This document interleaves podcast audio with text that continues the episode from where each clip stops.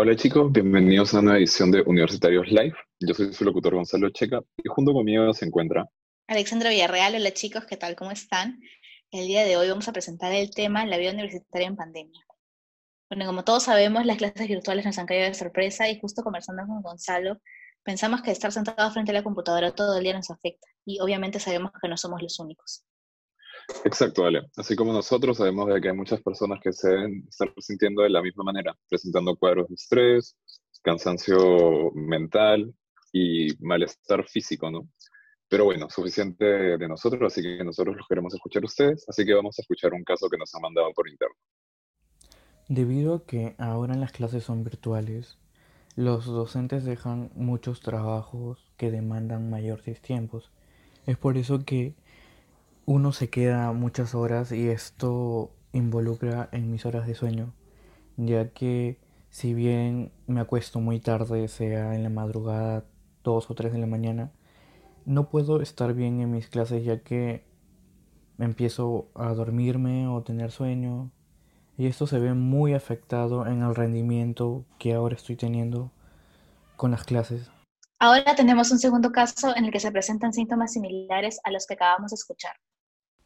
Debido a la cuarentena, mis horarios de sueño cambiaron drásticamente, puesto que antes yo solía realizar eh, bastante movimiento corporal al caminar por el campus de la universidad o en la calle, y ahora, a diferencia de en ese momento, la mayor parte de mi día la paso frente al computador realizando trabajos o también muchas veces durante la noche me desvelo haciendo estos, lo cual me genera estrés y esto causa de que tenga bastante insomnio durante las noches.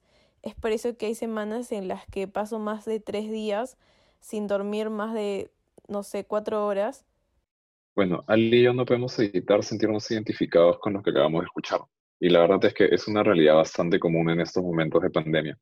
Así como nosotros tener muchas personas que se sienten de la misma manera, y es justamente por eso que les traemos las recomendaciones de Gabriela Celis, que es practicante de psicología y tiene experiencia en el área de bienestar. Así que vamos a escucharla.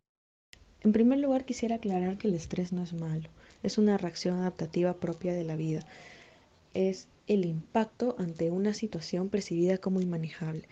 Desde este punto de vista, al primer caso le recomendaría identificar qué está detrás de este estrés.